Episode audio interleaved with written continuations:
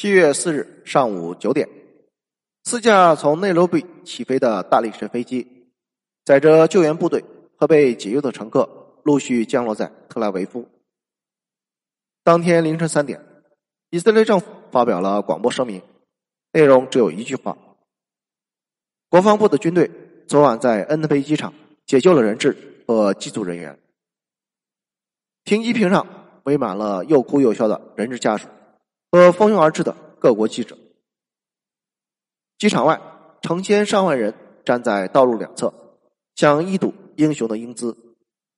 在以色列各地的大街小巷，人们兴奋的跳起了欢快的舞蹈。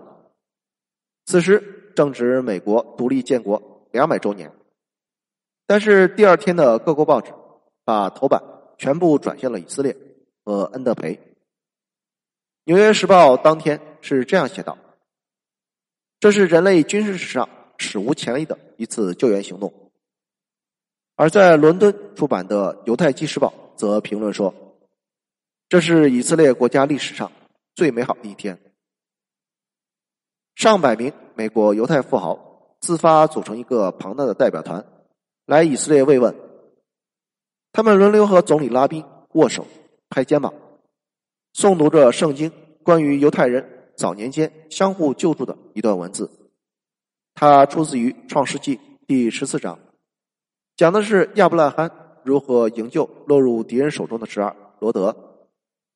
在办公室的访客留言簿上，他们写道：“总理先生，我的声音做得很大。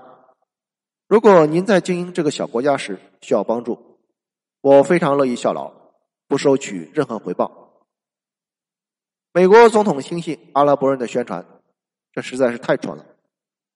我们犹太人期待您有更多的恩德培式的壮举，让他们见鬼去吧！您在恩德培干得太棒了，很遗憾我没有机会和您安静的聊一聊国家的未来。对此，我有一些自己的观点。您也许愿意和我通过电话，我的电话号码在门口的安全人员那里。更多的美国人坐不住了，他们被以色列的英勇行为所震撼，对美国政府面对恐怖主义的消极态度更加不满。当年十二月，在美国就有两部以“恩特培行动”为题的电影上映，上映日期只隔了三天。在加州，还出现了一幅画着以色列军人的漫画，上面写着这样一句话：“美国别怕。”以色列是你的后盾。总部位于巴林的美国海军中央司令部特意发来邀请，请以色列海军参加美国建国二百周年阅舰式。此时，以色列海军还在使用着几艘从英国买来的二战老潜艇，论实力不及美国海军的一个指头。这些正是恩德培行动的影响力。参与了救援行动的官兵成了人人仰慕的英雄，他们受到的心灵震撼也最大。驾驶大力神一号机的飞行员约书亚·沙尼中校的父亲，一位从纳粹集中营幸存的犹太老人，此时已经被确诊患上癌症，医生说他最多只能活一年。安德培行动后，当老人得知儿子参与其中，惊喜之极。召开了盛大的宴会，大宴亲朋。之后，老人继续活了十年。当他去世之后，家人整理遗物，发现他写下的日记：“我人生最幸运的事情是拥有了约书亚这个儿子，他所做的一切给我继续活下去的理由。”大力神三号机的飞行员阿里奥兹少校，本身就是从荷兰。维斯特伯克集中营侥幸生还的犹太人，他和安妮日记的作者荷兰犹太少女安妮·弗兰克是难友。二战后，他来到以色列参军入伍，从一名伞兵一直干到了空军飞行员，参与这次救援。他回忆说：“直到那天行动成功，带着人质飞回以色列时，我才第一次感受到犹太人的国家。”不再是一种观念，而是现实。我不再是一个流亡者，而是这个国家真正的公民。这次行动除了七名恐怖分子全部被击毙，还有大约四十五名乌干达士兵被打死。一位胆大的以色列记者将电话打到了总统伊迪阿明的办公室。这位狂妄自大、行事乖张的总统有气无力的说：“看看吧，你们都对我干了些什么？我怀里正抱着士兵的尸体。”我对人质那么好，我给他们汤喝，给他们用肥皂，还给他们卫生纸。最终活着回到以色列的人质只有一百零六人，还有四人不幸遇难，三名乘客在枪战中身亡，还有一位七十五岁的老妇人，当时并不关在机场，而是在坎帕拉的医院，他被怒不可遏的阿明派人杀害。而救援部队也有损伤，一位总参侦察营的士兵腿被手榴弹炸伤，一名伞兵苏林伊西科颈椎中枪，导致终身瘫痪，而唯一牺牲的则是一名军官，他就是约纳塔内塔尼亚胡。这位从枪林弹雨中一路走来的文艺青年，最终成为了救援部队里唯一一名献出生命的人。英雄的死，并不像动作电影场景里那样，在最关键时刻挺身而出，英勇献身。在突击的时候，约尼带队冲在最前，刚刚冲到航站楼的楼道拐角，他就被一颗飞来的子弹击中前胸，连一句遗言也没有留下。他还没有来得及看到他所要解决的人质，更不知道战友们是否顺利救出了他们。紧随其后的突击队员并没有停下来照顾他们的指挥官，因为每个人都知道他们有更重要的任务。这是战前约尼一再强调的战场纪律：任何伤员都要在突击行动结束后，确保人质安全后，才能够得到救治。当国防部长佩雷斯第一时间得知约尼的死讯，当场嚎啕大哭。他赶到机场迎接归来的部队。问一名约尼的战友：“约尼是怎样牺牲的？”士兵简短的回答：“他第一个冲出去，第一个倒下。”为了纪念约尼，以色列政府将“雷霆行动”重新以他的名字命名，改称为“约纳坦行动”。此后，以色列的中学教科书里会用整整一章来讲述这次行动。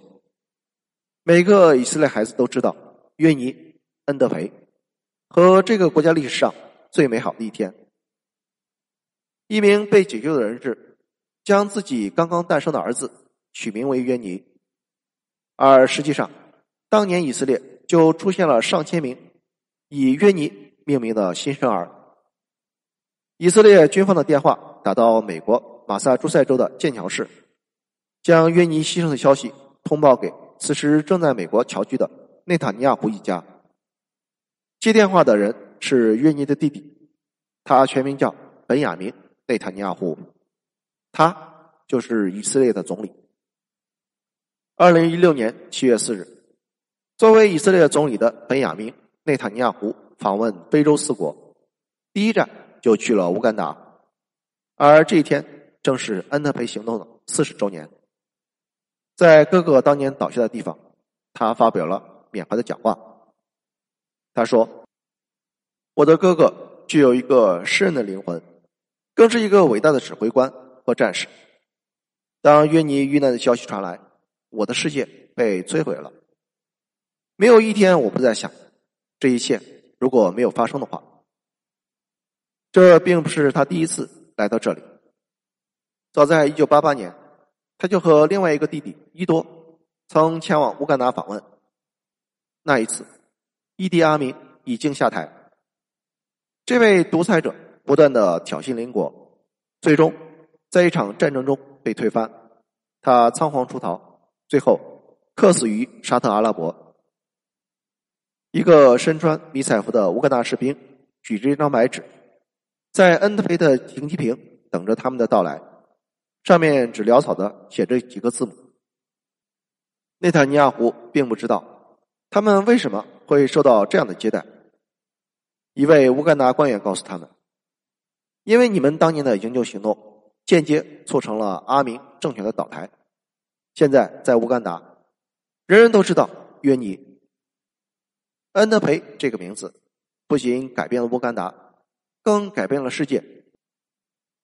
受到这次行动的激励，各国政府对恐怖主义开始采取。”严厉的打击态度。